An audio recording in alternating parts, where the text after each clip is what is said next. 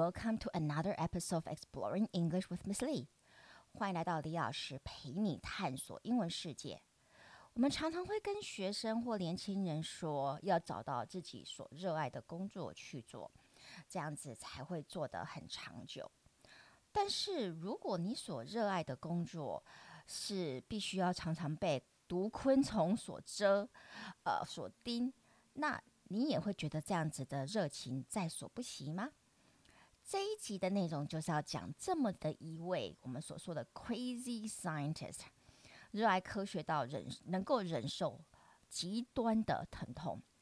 这一位我们叫做我们称为呃，他是一个分子科生物学家，就是 molecular biologist call Sam Robinson.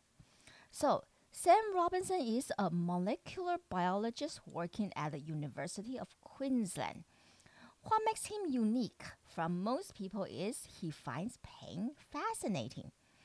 He's interested in what the chemicals are behind pain and how they interact with our bodies to create the sensation of pain. So, he will intentionally let insects and plants sting him. Upon being stung, he will record his experiences with a notebook and a stopwatch to see how long each pain lasts.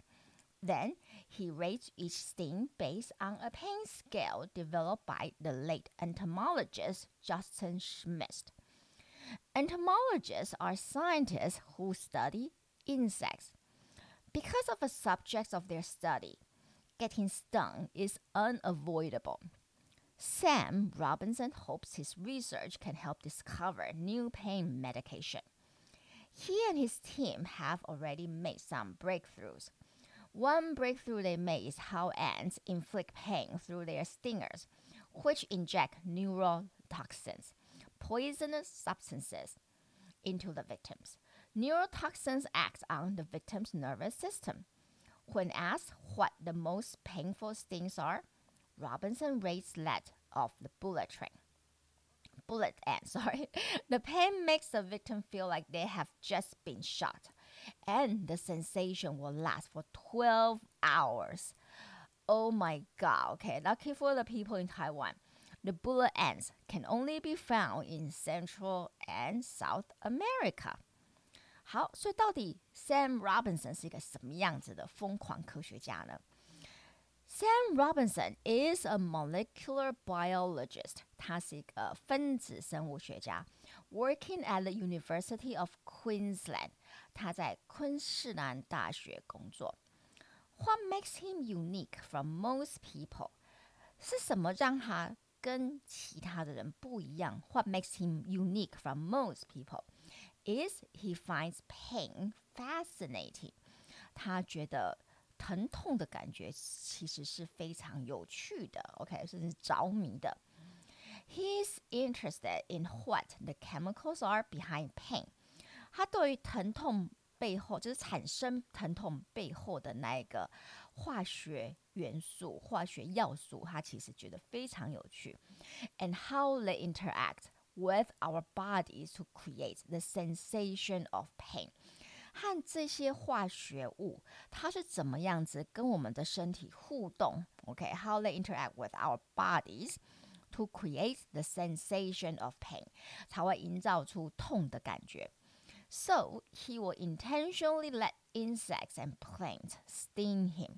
所以他会 intention 是他会故意哦，让 insects 昆虫还有 plants 还有植物来蛰他 sting him。Upon being stung 然后他一旦被蛰的时候，he will record his experiences with a notebook，他就会把他的经验记录在一个笔记本里，and a stopwatch，然后也会顺便用一个码表，to see how long each pain lasts，来观察每一次的疼痛会持续多久。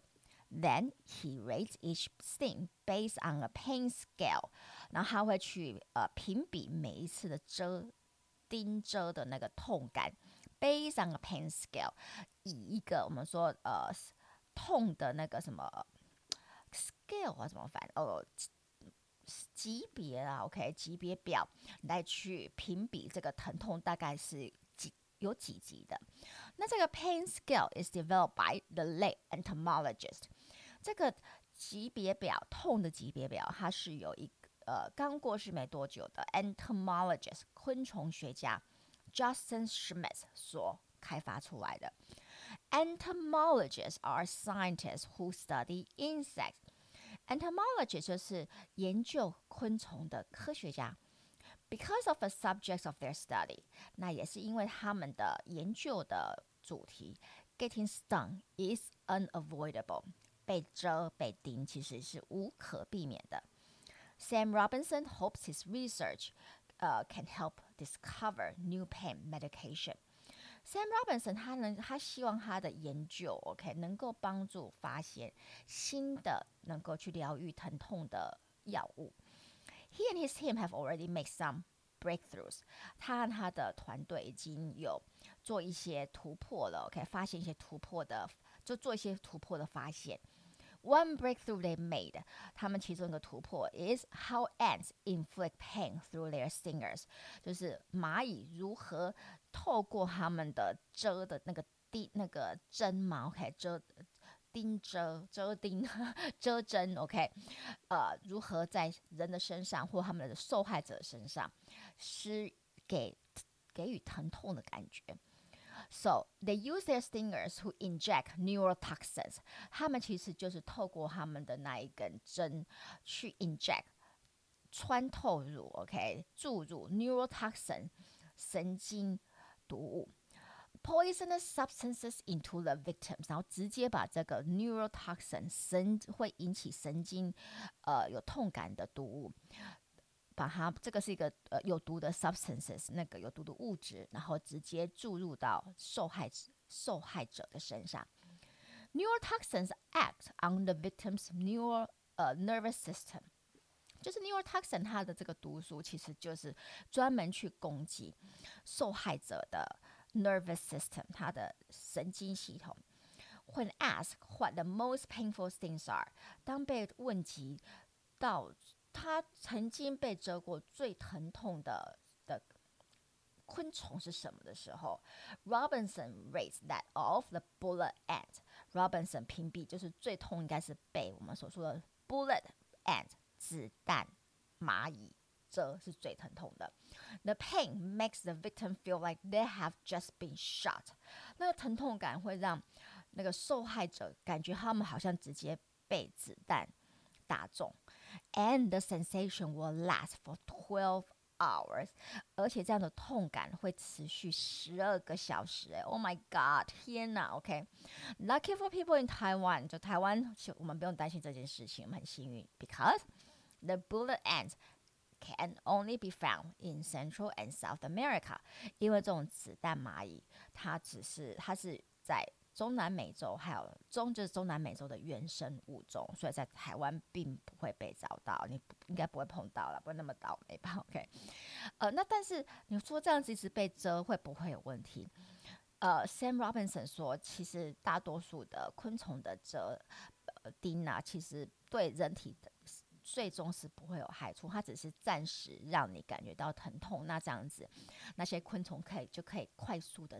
逃离现场，就这样子，所以它其实对人体是没有长呃，并不会有什么样子的生死的影响。OK，So，如果你觉得我的 Podcast 对你的英文学习有帮助，就请到 Apple Podcast 帮我按五颗星订阅和分享，也可到李老师陪你探索英文世界的脸书和 IG 粉丝专业按赞、追踪或留言。